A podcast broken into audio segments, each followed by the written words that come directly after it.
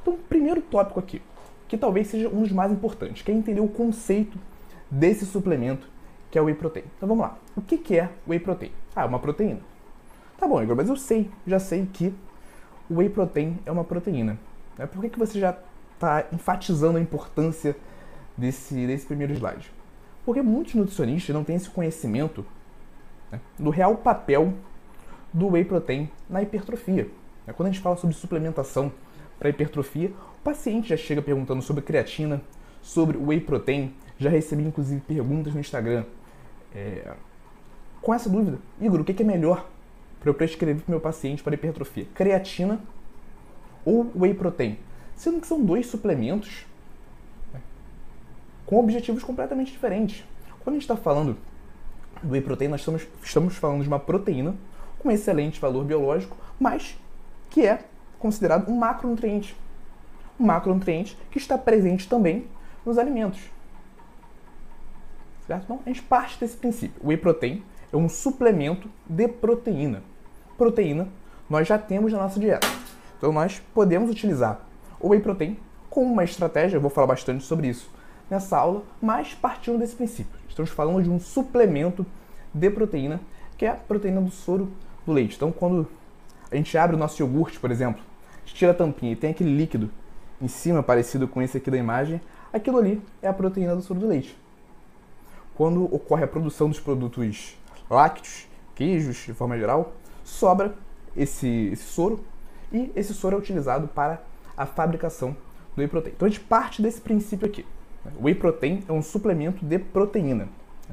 Nós temos o whey protein concentrado, o whey protein isolado, hidrolisado, o 3W, que é a junção desses três whey's que eu mencionei aqui em cima, e geralmente, para a grande maioria dos nossos pacientes, um bom whey protein concentrado já é o suficiente.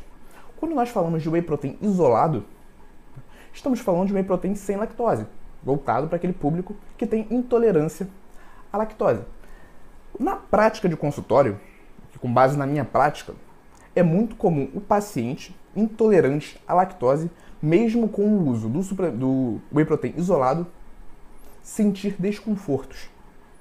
Tá? Isso com base na minha prática. Então, se o paciente tem intolerância à lactose, não se sente bem consumindo produtos lácteos, derivados do leite, eu utilizo outra proteína em pó, como por exemplo a albumina, certo? Porém, a proposta do whey protein isolado é essa. Cria-se muito um, um marketing dizendo que a proteína do whey, pro, o whey protein tem uma proteína isolada mais de melhor qualidade em relação ao concentrado, só que isso não é verdade, galera. Em relação ao hidrolisado, a mesma coisa. A proposta de um whey protein hidrolisado é para aqueles pacientes que têm alguma dificuldade em digerir uma proteína completa. Então aqui a gente pode mencionar aqueles pacientes que passaram por procedimentos cirúrgicos do trato gastrointestinal, aquele paciente que fez uma cirurgia de bariátrica, por exemplo.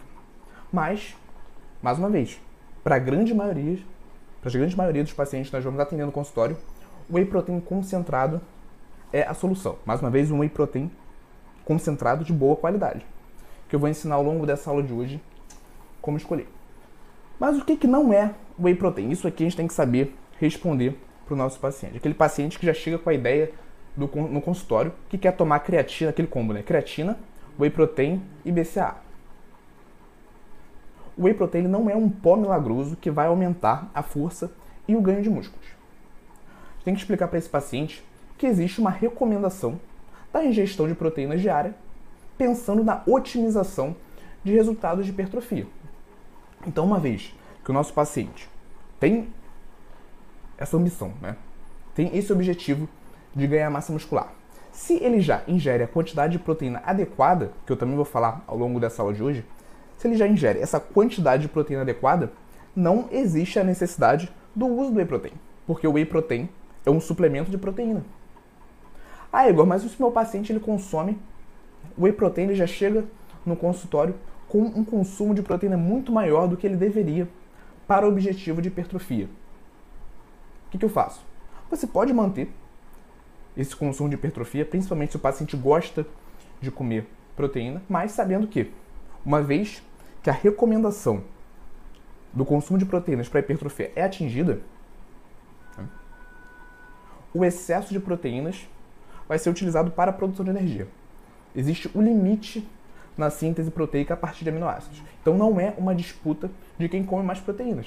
Se fosse dessa maneira, aquele paciente que come mais proteína teria mais massa muscular que o outro paciente que come menos proteína, considerando os dois com a mesma rotina de treino, certo? Então não é uma disputa de quem come mais proteína. Se o paciente já faz o consumo adequado de proteínas, não existe a necessidade de suplementação de proteína. Ou se através da alimentação você já consegue atingir essa recomendação de proteínas para hipertrofia, também não existe a necessidade do consumo do, da prescrição do whey protein, certo? Então, o whey protein não é um pó milagroso que vai aumentar a força e o ganho de músculos. E pode surgir aquela pergunta, mas Igor, para hipertrofia, o whey é superior às outras proteínas? Pensando em outras proteínas com alto valor biológico, não. A gente consegue os mesmos resultados de hipertrofia. Tá?